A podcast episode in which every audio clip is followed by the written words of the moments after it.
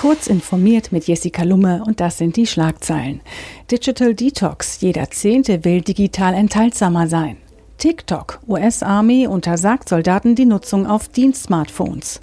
Gegen Fake News. Kanada gewährt Steuerbonus für digitale Presseabos. Und neue Segelkonzepte für Frachtschiffe.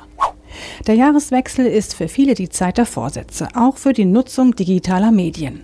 11 Prozent der Bundesbürger haben sich für 2020 vorgenommen, zeitweise bewusst auf alle digitalen Medien zu verzichten. In einer Bitkom-Umfrage unter 1003 Bundesbürgern ab 16 Jahren gaben im November vorigen Jahres 24 Prozent an, es mit der Digital Detox genannten Enthaltsamkeit schon einmal versucht, dies jedoch nicht durchgehalten zu haben.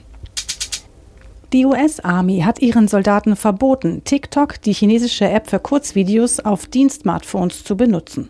Wie das US-Magazin Military.com erfahren hat, sei die App des in Peking ansässigen Unternehmens ByteDance nun offiziell als Sicherheitsbedrohung eingestuft worden.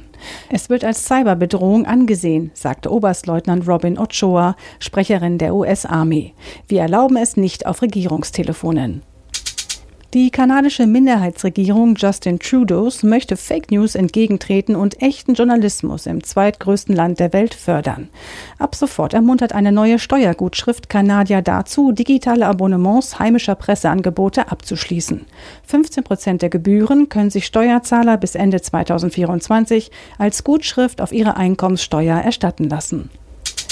Schiffe müssen ab 2020 ihre Emissionen senken.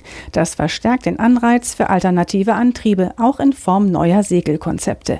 Im Segelsport schon länger bekannt sind sogenannte Wings, aufrechtstehende Tragflächen, die etwa doppelt so effizient sind wie herkömmliche Segel.